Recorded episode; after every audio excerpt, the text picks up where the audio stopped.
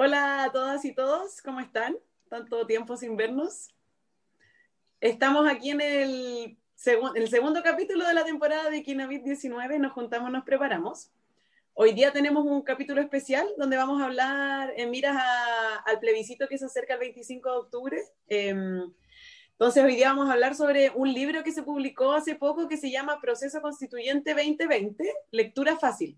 Este es un libro de, bueno, de lectura fácil que se hizo como una medida de accesibilidad para personas que, tenían, que tienen problemas de comprensión lectora. ¿ya? Hoy día estamos entonces con eh, Morelia, Morelia López Acuña. Hola Morelia, ¿cómo estás? Hola Trini. Ella es eh, integrante de la agrupación eh, líderes con mil capacidades, además es tesorera de esta agrupación y formó parte del equipo de validación de este libro que vamos a conversar. También estamos con Richard Quintero Peña, quien es asesor de la directiva de líderes con mil capacidades. ¿Cómo estás, Richard? Muy, muy bien. Quintero Espino, Quintero Espino. Quintero Espino, sí. Sí, está bien. Eh, y fue parte del equipo redactor de, de, de, este libro y también estamos con nuestro siempre, siempre entrevistado, nunca invitado, hoy invitado, Álvaro Besaín Saldaña. que ustedes ya lo conocen, él es kinesiólogo y también fue parte del equipo redactor de este libro y además es integrante del núcleo de desarrollo inclusivo, que forma parte de, este equipo de trabajo. ¿Ya?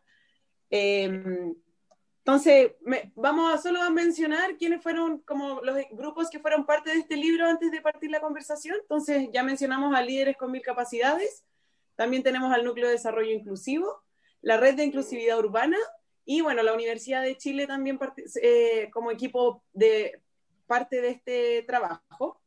Em, es, un, es, un, proceso que ha sido súper lindo por lo que me, me, han contado y la idea de hoy día es que lo podamos discutir. Em, entonces, me gustaría saber cómo fue para ustedes, bueno, desde dónde nace esta idea, ¿Y cómo fue para ustedes el proceso de creación y posterior validación de este trabajo? Eh, todo esto, este libro lo creamos entre, a ver, lo creamos en toda la junta directiva. Lo creó el Pepe, lo creó el Marcelo. El Pepe, José Salas, el presidente de la agrupación. Eh, Marcelo, Marcelo Escobar es el vicepresidente. Eh, Gonzalo Osorio también estuvo y es el secretario y yo la tesorera. Y entre todo, cuando había junta directiva, hacíamos el libro. Sí, en ese sentido, bueno, con la Universidad de Chile es, segunda publicación que, que tenemos porque la ah, primera fue eh, la primera fue un manual de sexualidad que nos invitaron también a adaptar. El texto mm. original lo, lo trabajamos a, lectura fácil también y fue nuestra primera experiencia, así que estábamos aprendiendo en el camino ahí, todo lo teórico lo estábamos aplicando con los compañeros y compañeras. También en ese libro participó Viviana Cepeda Barraza, que es una asesora nuestra también de la, de la agrupación, y, en esta segunda instancia, eh, yo me uní al equipo del desarrollo inclusivo, estuvimos redactando los textos, revisando bastante, y después, como decía Morelia, tuvimos varias sesiones de, de validación donde, donde gran parte del equipo de la directiva estuvo presente. También estuvo Maricel, si no me equivoco, y Ariel, que fueron otras personas más que también colaboraron con, con ese proceso. Estás ahí. Tal vez, comentar de que desde la Universidad de Chile como que ha sido un proceso muy gratificante, también como muy desafiante. Creo que la academia no construye estos materiales en general. Esto lo construyen difícil, construyen esta lógica como cómo complejizamos los textos, cómo lo hacemos menos entendible. Creo que también es importante tener este, otro espacio, donde podamos como conversar con todas las personas y podemos decir, bueno, en las cosas importantes, como un plebiscito, no sé, Chile se pone como al día y va a trabajar. Esto no se puede hacer de un día para otro. Esto no lo puedes traducir o interpretar o, o crear de una semana para otra y decir, toma, aquí está el documento y hazlo. Como decía Morelia, hay que conversar, hay que revisarlo. Entonces yo creo que ese mensaje o ese giro, ¿cómo? Hay que, Hay que organizarse. Exacto. Porque nosotros lo a organizar y el Richard, por mientras que nosotros íbamos diciendo, el Richard por mientras iba escribiendo en su computador. Claro, entonces justamente esos procesos no, hay que pensarlos como un proceso inmediato, como que a veces uno busca este, esto todo, rápido en la universidad, creo que también es importante ese aprendizaje. Tenemos que dar los tiempos y trabajar como a largo plazo, como decía Richard, y hacemos un libro, hacemos el otro, y no vamos a hacer una cosa y después nos olvidamos de esa comunidad en la que trabajamos.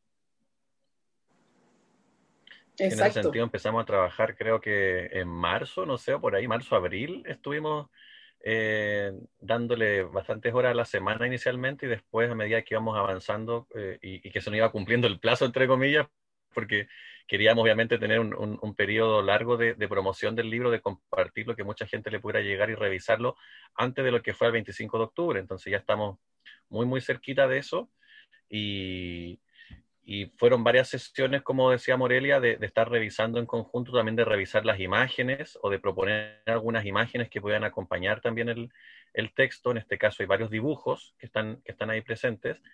Y algo que nos pasó también es que al principio pensamos en ciertas ideas básicas y después fuimos sumando cosas. Ya le mm. sumamos eh, dos anexos ya bien importantes al, al libro uno que tiene relación con los poderes del Estado, porque también cuando hablamos del Estado tenemos que entender quiénes componen ese Estado o quiénes componemos también ese Estado. Y lo otro que se agregó fue la ley del voto asistido, que hablaremos más adelante de, de ese ah. tema. Y también eh, hablamos de las medidas del COVID, porque en, en ese tiempo, al principio no, no considerábamos la pandemia, o también estaba como la pregunta si se va a hacer o no el plebiscito bajo el contexto de la pandemia. Así que tuvimos que a última hora agregar ahí las medidas de seguridad para ir a votar eh, con, todo lo, que implique cuidarse para no poder eh, transmitir o contagiarse el, famoso coronavirus. Oigan, y este libro, el Proceso Constituyente 2020 de lectura fácil, ¿qué, temas aborda? Igual ya comentaste algunos, pero como para tenerlo más ordenado, quizás lo podríamos compartir, Álvaro, no sé si te parece. Claro, comparto inmediato. Ah. A ver, para que la gente lo pueda revisar. un segundo. No entendí lo que dijo la... ¿Te acuerdas, Morela, de cuáles son los temas que tiene el libro? Que, vamos ah. revisando. Que, que, tú puedas nombrar mientras Álvaro muestra las imágenes. Sí. Yo lo voy nombrando. Dale. ¿Empieza a leer? Ya. a leer o a contar lo que tú te acuerdes. ¿Sí? Dice Proceso Constituyente Chile 2020. Lectura fácil 2020. Autores Álvaro eh, Álvaro Saldaña. Sí, es medio complicado el nombre, ¿ah? Sí, enreda un poco. Los apellidos. Pero no importa los nombres, Morris, ya lo, ya lo dijimos. Por último, pueden leer abajo donde dice tabla de contenido, mira. Más abajito. En la tabla de contenido, buena. Claro, los que están con letras celestes, más abajo, mira. Gracias. ¿Ves ahí? Ese índice. Podría cómo ver los contenidos, ¿no? Eh, porque vamos a tener un plebiscito en octubre 2000. 2020, eh, llamado a plebiscito, a plebiscito, qué personas pueden votar y qué personas no pueden votar. ¿Y qué personas hay que llevar para votar, creo? Eh, por ejemplo, ahí agregamos como algunos materiales, como recomendaciones, porque a veces uno no sabe lo que hay que llevar. Por ejemplo, hay que llevar el carnet. Pero si tú llevas la credencial de la discapacidad, eso no te permite votar. Un poco el, eh, poco tus papeles, tienes que hacer como tu carnet o el pasaporte en el caso que tú lo necesites. Esto si, si vamos a ese documento, o eh, si vamos, por ejemplo, ahí, se muestra un poco lo que decíamos, ¿no? Que la lectura fácil no solamente se ve en hacer un texto que sea de fácil comprensión, sino que se apoya con el diseño que hizo Macarena y Cintia, por decir, ah, claro, veo aquí el carnet de identidad y, y, lo conecto, que se parece a mi carnet.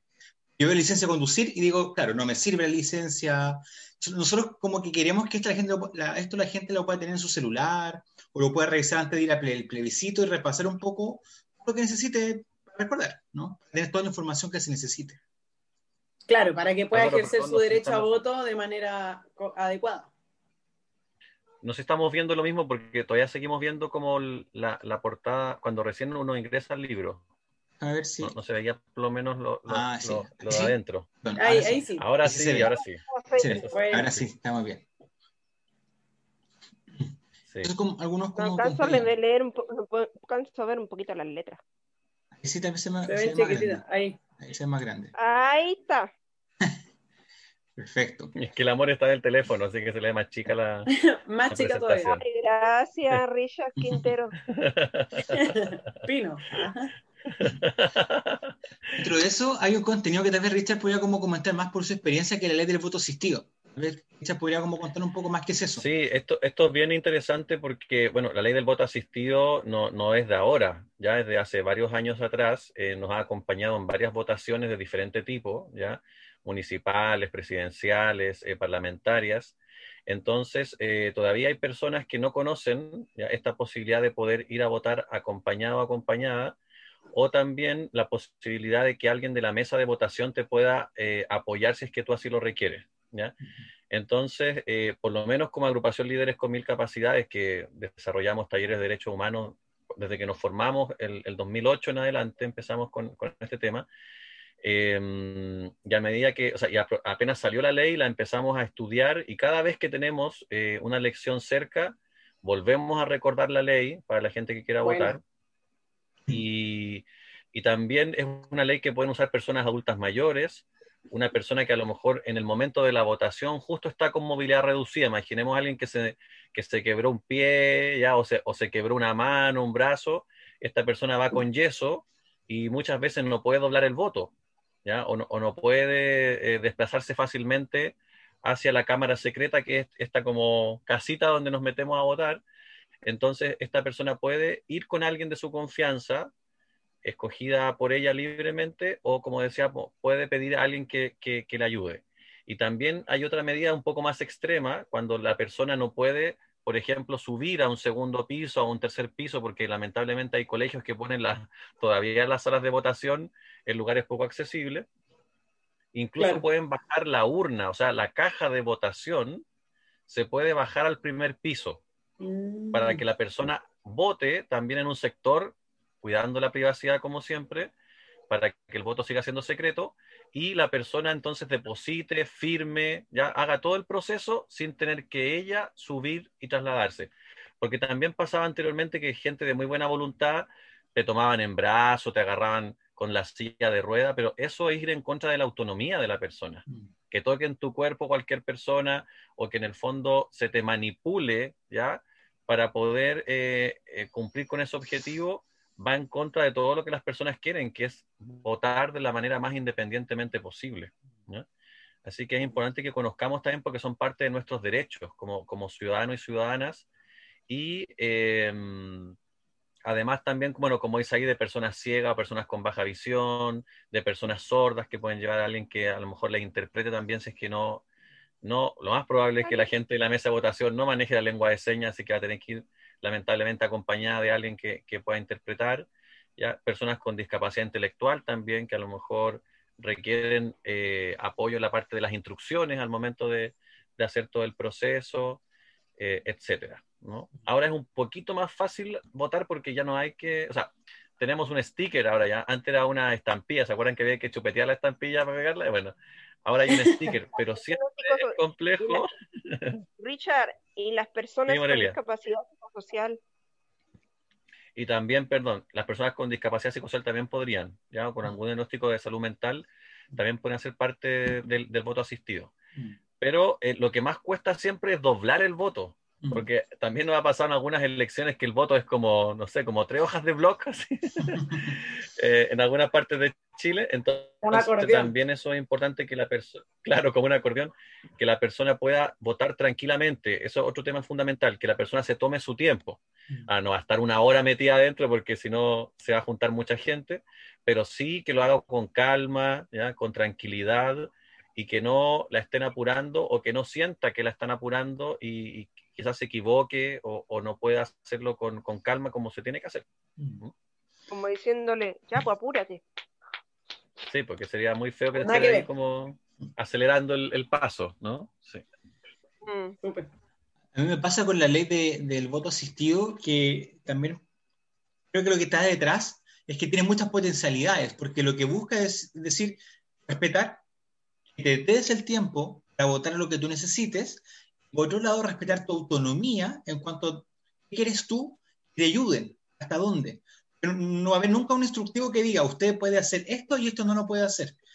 Si la persona, como decía Richard, necesita apoyo para solo doblar el voto, es suficiente si yo necesito un poco más de ah. apoyo a llegar a la Cámara Secreta, eso es lo que yo necesito. Lo que define el límite es lo que la persona necesita, no lo que yo puedo entregar como presidente o presidenta de la mesa electoral. Y también es súper importante de, que las personas eh, primero tengan conciencia de que existe esta ley, o sea, tienen que capacitarles también las personas que se día van a estar de vocales de mesa, mm. eh, entregándonos los materiales, etcétera, tienen que tener conciencia de que esto existe, porque también pudiera pasar que por ignorancia alguien diga, no, usted tiene que entrar solo, sola a la, cámara secreta, o no, usted no puede estar tan acompañado porque ya, etcétera. Y mm. también em, un tema importante, bueno, ahí dentro de las imágenes aparecía que por el COVID la cámara secreta ahora no va a tener cortinas para entrar, solamente por los costados, como lo mostraba Álvaro ahí, ¿ya? porque la idea es que, que se mantenga ventilada lo más posible. Antes mm. uno entraba y como que se cerraba la cortina detrás, entonces ahí em, se mantenía mayormente la privacidad. Mm. Pero eso es importante. Y también eh, prejuicios que hay muchas personas, por ejemplo, todavía creen que las personas con discapacidad intelectual no pueden votar porque no saben leer y escribir. Eso es falso. ¿ya? En ninguna parte de la ley se exige que la persona sepa leer y escribir para poder votar. Mm. Sí. Y eh, también, por ejemplo, personas con síndrome de Down que han sido discriminadas. Mm. Richard. Morelia. Mira, hay personas con discapacidad que no saben ni leer ni escribir. Una cosa no hay que decirlo porque las personas con discapacidad algunas veces ya no sé leer. Yo alguna vez me he dado cuenta que allá en los socios de la directi de, los socios de allá de la agrupación, allá algunos no saben, me acordé como el Jan, me acordé del Jan, creo que el puro Jan creo. No. Sí, bueno, hay varios mantengamos, mantengamos el anonimato ahí, pero, pero sí. yo creo lo importante de lo que dice Morelia de lo que dice la Morelia es que a lo mejor hay gente que maneja los números. Mm. Entonces se puede memorizar el número del candidato o candidata. No hace falta que yo lea el nombre completo. Mm. Y también el caso que lo que nos está mostrando aquí Álvaro, de las personas eh, ciegas que manejan el braille, ¿ya? también pueden pedir una plantilla que está disponible en todos los locales de votación. ¿ya? Mm. Hay plantillas que vienen con solamente la, ranura para que la persona meta el lápiz y pueda votar, y también en algunos casos viene con el número, evidentemente, de, la persona que está siendo candidato o candidata. Lo que no viene, lamentablemente, la, esta plantilla, por lo que yo he investigado, porque siempre que voy a votar la pido, de puro copuchento, voy y la pido para saber si está disponible, cómo es, etcétera. Y lo malo de esa, de esa plantilla es que no tiene los nombres de los candidatos o candidatas porque si no sería muy extensa, porque mm. esta plantilla se pone eh, y tiene el mismo tamaño del voto. Mm. Entonces, claro, se, pone ahí, entonces queda como justo eh, calzando, mm. y si lo hiciéramos en braille como corresponde, el voto sería mucho más grande, porque el braille usa más espacio en cuanto a los puntos. Entonces, ¿qué pasa si una persona ciega a lo mejor no sabe el número de su candidato o candidata, pero sí sabe el nombre? perdería independencia para poder votar. Entonces tendría que hacer voto, o sea, uso del voto asistido para que alguien le lea los nombres y ella pueda elegir el número que corresponde. Entonces, son cosas que, a veces ahí falta seguir puliendo eh, justamente para, como decíamos, respetar la autonomía de la persona. Sí. Eh, Richard, mira, me acordé de algo. Es que yo con el Gonzalo fuimos a un curso con que se llama eh, que tuvo unos leones. Es. Ah, no me acuerdo, era de computación. de administración o de, computación? Sí, sí. De compu, ya. Que me encanta la computación. Había una persona ciega y le costaba. hasta que le iban ayudando y, y él, cada uno, justo como estaba sentado al lado mío, yo ahí le iba ayudando. Claro, ahora hay, hay, personas que todavía no manejan a lo mejor lo que son lectores de pantalla, que son estos programas de computador que te van leyendo la información.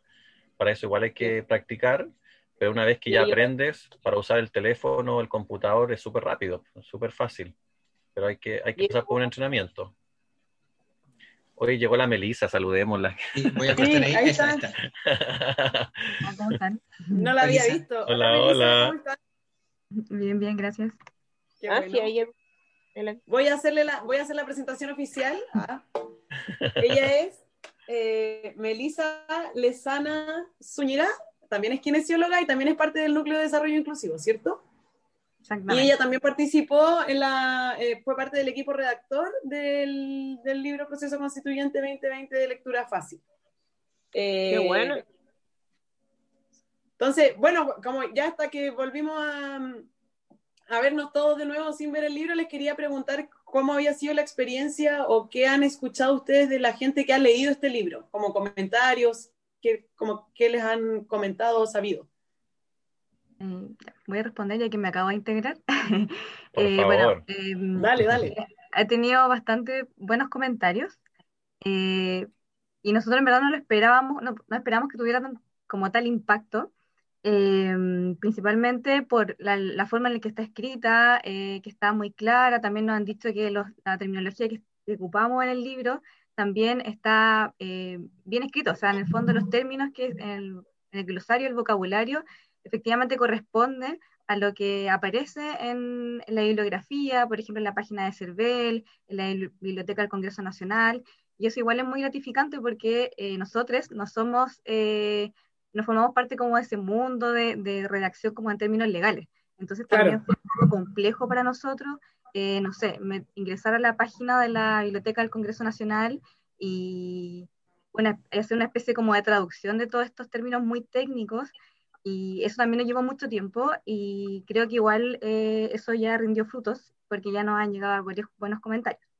Y bueno, por otra parte también el formato que tiene la escritura en lectura fácil eh, es un poco, bueno, es muy desconocido para algunas personas, eh, incluso para algunos tiende a, tienden a pensar que está como mal escrito o mal redactado, porque, porque no, no, no, no contiene como esta lógica de la escritura, como por decirlo de alguna manera convencional.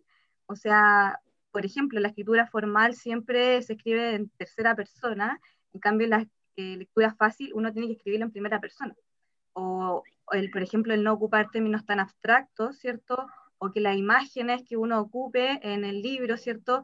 Eh, no sean, por ejemplo, muy simbólicas, sino que aporten información, eh, complementen lo que, lo que, la información que entrega el libro. Eh, incluso la forma como del interlineado es como otra, como una manera como novedosa, también muy dinámica, porque existen también muchos libros de recomendaciones de lectura fácil que en el fondo a, a, uno lo guían de cómo poder redactarlo, pero ese proceso no tiene mucho sentido si no es validado por las, para por las personas en que finalmente está dirigida. Yo creo que ese proceso también es muy enriquecedor de que tenga como este enfoque también comunitario, quizá como academia versus como, academia y comunidad. Súper. No sé si alguien quiere agregar algo más. Dale. Sí, yo quería comentar que, bueno, cuando empezamos a, compartir el, libro, eh, lo hemos compartido por WhatsApp, por ejemplo. Yo creo que igual sería bueno que algún día la gente de la Chile nos cuente cuántas personas han revisado el libro, cuánto se ha descargado, porque eso se puede hacer en los, en los sitios web, ¿cierto? Pero empezamos. Lo compartiste en el WhatsApp de la directiva.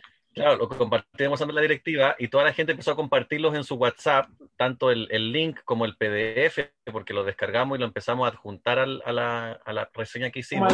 Entonces, claro, nunca vamos a saber, claro, nunca vamos a saber cuánta gente le llegó ese mensaje, porque eso es difícil de poder hacer un, un seguimiento. Pero eh, sí, por ejemplo, lo publicamos en el Facebook de, de líderes y ya los primeros dos, tres días eh, iban más de 70 personas compartiendo. Entonces el impacto que eso tiene, que una persona lo comparta de mucha gente que en su Facebook lo va a volver a ver, tampoco nunca lo vamos a saber, ¿no? Aunque Facebook igual tiene algunas como, eh, creo que estadísticas. Pero además también eh, nos, han llegado, por ejemplo, comentarios de gente que lo ha utilizado en su escuela, con sus estudiantes, en escuelas especiales, que también eso es súper relevante, que llegue esa información. No, lo han compartido personas con sus familias, porque también aunque los niños y niñas, por ejemplo, adolescentes, no participen en este proceso porque no pueden votar, también tienen que informarse de lo que está pasando a nivel país. Y, ella así, un montón de gente, lo hemos compartido con personas de otros países también para que nos den su opinión, gente que es más experta en lectura fácil eh, y, personas que también publican. Entonces, ha sido como bien variado. Y además también lo hemos compartido dentro de la agrupación y ahí María nos puede contar cómo lo, lo hemos trabajado también dentro de nuestros talleres de derechos humanos. Hemos incluido este material. Ah, sí. ¿Cómo ha sido eso, eh, Morelia? Eh, eh, lo que hemos hecho en cuando nosotros nos toca taller de derecho humano por vía Zoom. ¿Ya? El Richard alguna vez nos dice, eh, hay que eh, veamos la, veamos lo del plebiscito. Y cuando vimos lo, empezamos a ver lo del plebiscito, empezamos a mirar, a mirar, a mirar, y después dijo, y después dijo que después teníamos que, eh, decían, ya, ya, lee este, lee, lee esta parte, lee, la parte blanca, eh, lee el índice, eh, lee, y cada vez que cuando terminamos de leer, él, no iba, él nos iba explicando. Ahí está la palabra. Por fin que me salió. Pero íbamos comentando porque también mucha gente de la agrupación, por ejemplo, ve noticias, escucha radio, lee cosas por internet. Entonces, era bueno ir, ir también como recopilando la, información que recibe la, gente que consume diferentes medios de comunicación eh, en relación a lo que dice el libro, porque a veces nos ha pasado que por redes sociales nos llega mucha información que está equivocada o mucha información que está manipulada. Y como bien decía Melissa, lo que nosotras y nosotros pusimos dentro del, libro lo sacamos de sitios oficiales de información. Mm. No fue cosas que inventáramos, son todos, son todos documentos que las personas pueden encontrar en, diferentes eh, fuentes. Entonces, realmente uno siente que el, que el material es útil porque además también abre la conversación. Obviamente que no sale todo, todo, todo, todo, pero los dibujos, por ejemplo, también son un muy buen complemento, quedaron muy buenos también trabajamos harto en eso de que no fueran dibujos sexistas, por ejemplo, que estuvieran representadas también lo femenino y lo masculino. El lenguaje que le pusimos también al, texto, que no sea todo masculino, sino que sea también inclusivo en ese sentido. O sea, la verdad es que tratamos. Que diga, las imágenes salían todo en lectura fácil. Todo fácil, como el carnet, como las personas, eh, como a ver cómo ir a votar, eh, dónde tenemos que votar.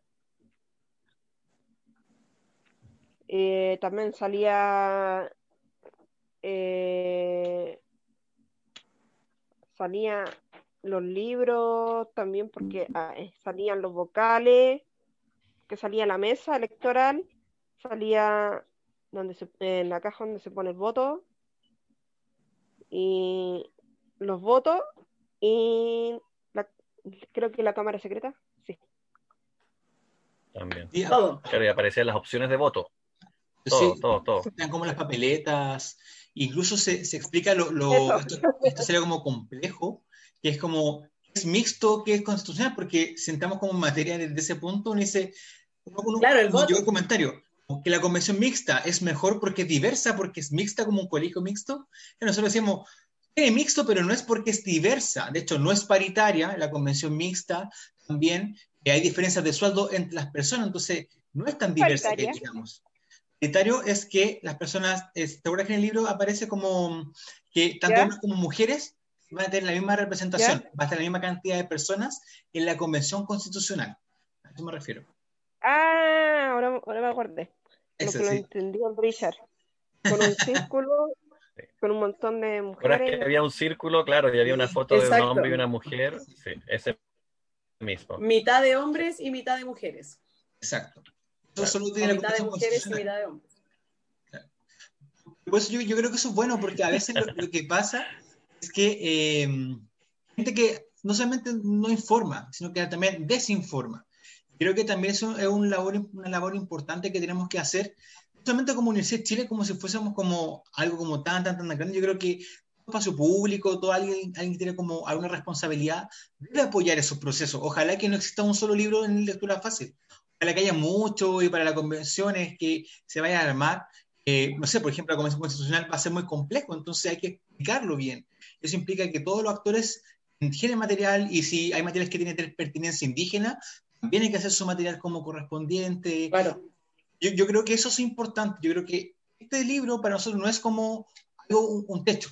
Un libro que a nosotros como nos gustaría construir de aquí, nos gustaría dialogar con más personas y que puedan imitarlo. De hecho, eso apostamos con el mismo libro, dejarlo público, libre, que esté gratuito para poder descargarlo a todas las personas. No hay que pagar por este libro. Ojalá que nunca salga un libro de este tipo como para comprarlo. Creo que claro. este justamente esto no tiene esa idea. Ese libro también se puede descargar en PDF. Lo podéis tener en el mismo celular. Y donde tú lo vais viendo, lo podéis leyendo. Lo puedes estudiar sí, varias veces. Sí o si no, puedes ir a una librería, decirle, eh, por favor, me lo pueden imprimir.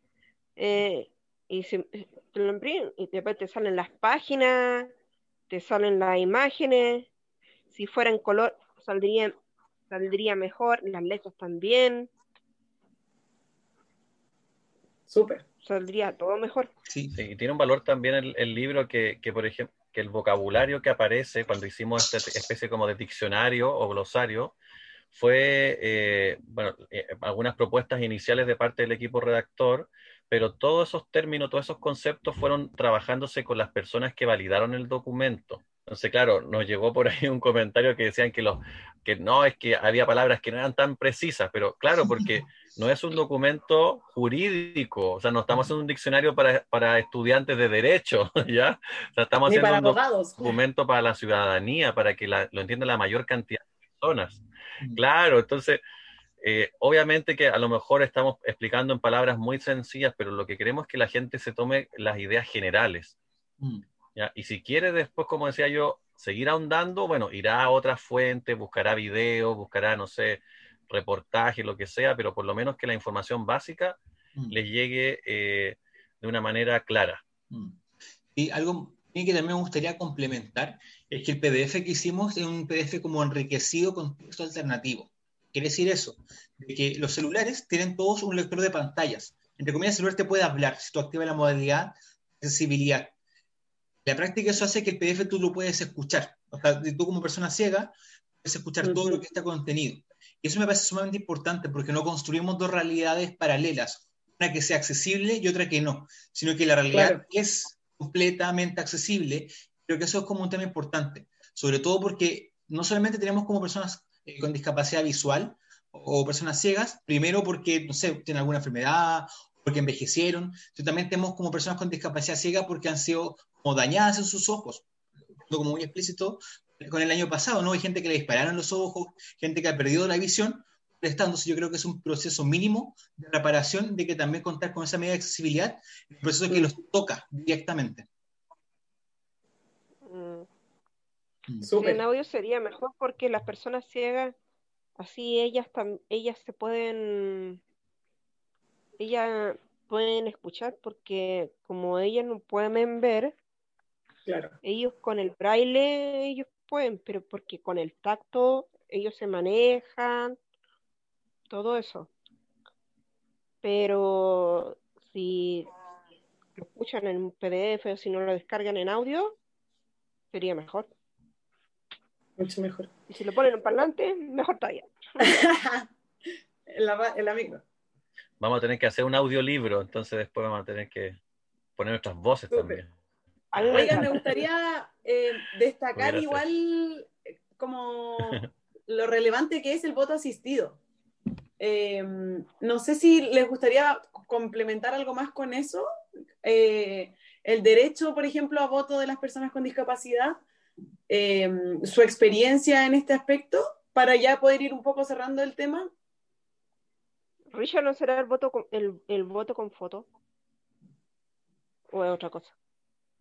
¿Podrías tú comentar eso? Porque es algo que es una idea que hemos, hemos propuesto en la, en la agrupación. ¿Puedes contarlo tú en qué consiste? Porque el voto asistido, porque, porque un asesor lo asista. Y, la voto con fotos sería mejor porque las personas con discapacidad algunas veces no entendemos. Y sería como poner la idea que nosotros tenemos, teníamos que poner las fotos de los candidatos y ver y que ahí nosotros ahí podamos votar más fácilmente. Para poder asociar la cara al nombre. Eh, sí. Donde son el nombre. en este caso no tenemos, no tenemos candidatos o candidatas todavía porque, porque el plebiscito tiene otro sentido, pero cuando hace muchos años atrás con, con la agrupación quisimos que se incorporara la fotografía de, de, cualquier persona que se postulara a algún cargo público. Nos dijeron en su momento, bueno, llegamos hasta la Cámara de Diputados, Diputadas, fuimos a, a la Comisión de Desarrollo Social de esos años, después también mandamos una carta al CERVEL a, a, la siguiente elección, porque tampoco nos tomaron en cuenta, y siempre la respuesta fue negativa, dijeron que era muy caro implementarlo, eh, dijeron mm. también que el, eh, primero era caro por el tema de la tinta, que un papel que compraban especialmente en Brasil, eh, que también podía ser una situación discriminatoria de la, la, imagen de la persona que aparecía en el voto, a algunas les podía jugar a favor y a otras en contra. Eso fue lo que nos plantearon. Pero siempre nuestro objetivo era, como dice bien la, la Morelia, que las personas pudieran votar lo más solas posibles. Porque claro, si yo no mm. sé leer y escribir, pero si yo conozco a la persona, yo veo su fotografía, la reconozco y esa opción la marco. Claro. O una persona adulta mayor, por ejemplo, que a lo mejor no puede leer las letras porque están muy chiquitas, o una persona con baja visión, la fotografía vendría a ayudar justamente a eso. Y esta es una idea que, que, que no, no, es para nada, digamos, extraña porque se hace en muchos países, incluso en Latinoamérica, países mucho más, entre comillas, pobres que, nuestro país, lo tienen implementado. Sobre todo en algunas poblaciones donde hay mucho analfabetismo, hay personas que no han accedido a, la educación formal, entonces eso hace que ellas puedan votar igual que el resto. Entonces sería seguir respetando sus derechos al voto. Y la otra situación también que nos ocurre en la, en la agrupación que ahí nos puede contar Morelia es el tema de la interdicción. Uy, nos vamos, señor Ariel Guerra. Eh, que hay un compañero que de la directiva se llama Ariel Guerra y a él lo declararon interdicto. Yo no voy a hablar sobre ese problema. Me quedo mute. Eh, y a él lo declararon interdicto y a nosotros lo fueron, por el problema de la interdicción, a nosotros lo fueron a, a entrevistar a la agrupación.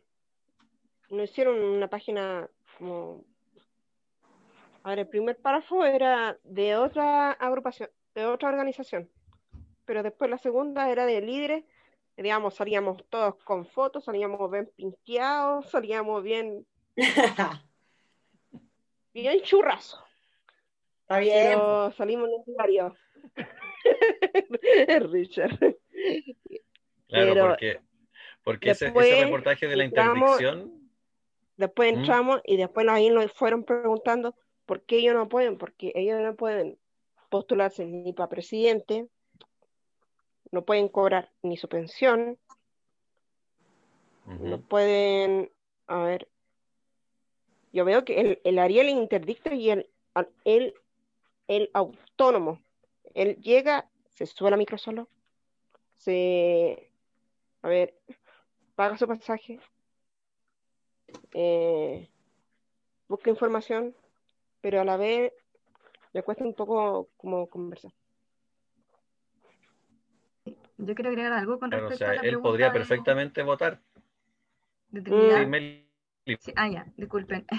con respecto a la pregunta de Trinidad, eh, yo creo que igual este libro abre como, mm, o sea, abre una oportunidad para indagar en qué áreas, por ejemplo, es necesaria es necesario intervenir en términos de accesibilidad, porque si bien mm. existe la ley del voto asistido que garantiza que las personas con discapacidad puedan votar, eso no asegura que, por ejemplo, las personas de la mesa de votación eh, sepan eh, lengua de señas o sepan cómo entregar la ayuda que las personas requieren. Entonces también yo creo que, bueno, a modo como de crítica, pero también de oportunidad. Sí. Sí, hay que, romper, hay que romper esa idea de la, caridad en Chile, ¿no? pero no, la no de la caridad en sí misma, sino que comprender la discapacidad o los apoyos a todas las personas desde la caridad. En algún momento en nuestra historia de Chile, la, la caridad, o mejor dicho, la solidaridad las personas ayuda mucho. De hecho, nos dimos cuenta ahora con las ayudas comunes, esa idea de solidaridad está súper bien. Yo creo que no pueden depender de... exacto, y eso está bien, creo yo, como la solidaridad como otras personas. No de eso depende, puede depender derechos básicos, como el poder votar, como el poder trabajar, la educación, evidentemente menos como tu derecho a la salud. No puede depender de la caridad exclusivamente si puedes rehabilitarte o no. Creo que eso es sumamente importante como romperlo como idea transversal. Y si hay alguna idea que uno podría proponer a la, a la, Constitución, sería como mejorar eso, eh, y cambiarlo y plantear una idea de la salud que sea integral, y no solamente como una parte sí, eh, te la aseguro, pero otra parte la eliges tú, pero en verdad nadie te asegura que la elijas. Esas cosas confunden, vamos con cosas claras. La salud integral para todas las personas y eso sea a través de un sistema que todos podemos acceder, no solamente los que pueden pagar, no solamente las personas que tienen el privilegio de acceder a eso yo acerca de la constitución, me acordé que yo, me acordé que creo que aquí ustedes me van a aclarar la película. Eh, porque yo estaba entre dos, porque en la que hizo Pinochet, en la que estamos ahora, y en la de antes y en la de ahora. Y yo creía que si pongo a prueba eh, eh, iba a volver todo de nuevo, que, no, que iban a niños a volver a clase, que iba a volver así como todo nuevo, como presidente nuevo, como dar vuelta a la página. pues, y ahí, en la agrupación fuimos conversando justamente esta idea que dice la Morelia y otras cosas más que nos contaban otros compañeros y compañeras de cosas que habían escuchado en su familia o que le había llegado por las redes sociales. Entonces, por eso que es importante este documento que viene, como yo decía, a aclarar. Y me quiero tomar algo que dijo Melissa en otra entrevista. Eh, yo me recuerdo muy bien eso, lo que, lo que ella resaltó ah, en, otro momento. la, la sigo, soy su fan también. Nos, seguimos entre nosotros. y es que ella, ella decía que el, decía que el voto asistido no puede ser solamente, o sea, es una, es una medida que se hace el día de la votación, pero ¿qué pasa antes de la votación?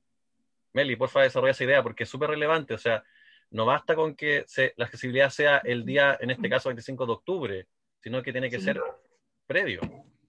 Sí, lo que pasa es que, bueno, yo creo que el concepto de accesibilidad siempre se entiende más como el como lo físico, como el que tú puedas llegar a un lugar. O sea, cuando yo creo que a todos cuando a todos cuando nos preguntan como qué es algo accesible, eh, inmediatamente uno se imagina como, ah, el poder entrar a un supermercado o, en este caso llegar al local de votación, pero también eh, la accesibilidad eh, tiene que incluir como lo previo, o sea, como, como, no sé, por ejemplo, para la votación, las personas van a llegar a votar, pero tienen que saber qué van a votar y por qué, por ejemplo, nace este plebiscito. Y ese, el libro también no solamente explica cómo votar, eh, o las papeletas, las opciones, sino que también explica el contexto de cómo nace este plebiscito. Yo creo que eso también es muy importante. Súper. Bueno, eh, agradecerle. En el fondo, el plebiscito es el resultado de otras cosas. Ah, claro. No, eso, eso, que. en este caso, de un proceso que lleva desde el 18 de octubre, o sea, desde antes, pero que se detonó el 18 de octubre del año pasado. Eh, bueno, quería, quería agradecerle su tiempo, disposición em, eh, y también el, el, trabajo que hicieron en el, proceso de construcción y validación de, del libro Proceso Constituyente 2020 o 2020 de lectura fácil. Y mm, no sé si quieren agregar algo más antes de que podamos cerrar este capítulo. ¿Alguien? ¿O ya estamos? Yo solamente motivar a la gente que, que, ojalá descargue el libro si no lo ha visto, que lo comparta, por favor. Tenemos todavía de aquí al, al 25, nos quedan algunos días todavía. Y, y, quizá ya tenemos que empezar a, pensar en el siguiente libro, así como vamos, porque claro, si, si fue tan, tan positiva la recepción de las personas, vamos a tener que quizás que el desafío de, de seguir trabajando eh, en este y otros materiales más que son tan necesarios. Así que también yo quiero agradecer públicamente aquí a, las amistades de, la Universidad de Chile por, por seguir eh, invitándonos a este tipo de proyectos tan bonitos. Eh, Richard. y lo descargan en audio, serviría para las personas ciegas. Y si en imágenes, pueden servir para las personas en lenguaje de señas. ¿Cierto? Ahí voy bien. Sí, es verdad. Sí, vamos a tener que seguir pensando ahí en. Porque en el audio, las medidas accesibles. Pueden, ellos lo pueden ver, pero mm. solo con el táctil, solo con el tacto, ellos te pueden ver, localizar. Sí. Es cierto. Súper. Sería bueno que lo descarguen, porque está súper bueno. en este video, al final, los comentarios, antes los comentarios van a estar como los links del video, para que lo puedan descargar. Los links. Y de hecho, recuerden que lo pueden descargar como, o sea, lo pueden ver en internet también, pero también hay una versión accesible que tiene como un logo. Si lo marcan, se va a poder descargar el video que tiene texto enriquecido, que no solamente describe el texto, sino que también te describe las imágenes, que creo que también es parte importante la accesibilidad y el diseño exclusivo. Sí. Yo quiero decir algo para finalizar. Eh, no sé si ya lo mencionaron, pero creo que también, eh, como yo creo que el éxito que he tenido o los comentarios que ha tenido este libro también se deben en parte al trabajo que hicieron las chicas de la red de inclusividad urbana con, en cuanto al diseño, porque en el fondo eh, realmente nosotros miramos el documento como sin el diseño, sin los colores y realmente no era lo mismo. Así que eso también agradecer como el trabajo que ¿Ellas son Macarena y Cintia? Sí, Macarena y Cintia, sí, que de verdad hicieron un gran trabajo, que hubo un libro muy precioso, así que muchas sí, bello, bello. Eh, ya, pues muchas gracias, gracias Morelia, gracias Melissa, gracias Richard y gracias Álvaro, esta vez como entrevistado. Nos vamos a estar viendo y vamos a dejarle los links del libro para que lo puedan descargar y compartir. Nos vemos, que les vaya súper bien. Gracias, Tenía. Nos vemos, buenas noches. Gracias por la invitación. Chao, Trini. Chao, chao. Que esté muy bien.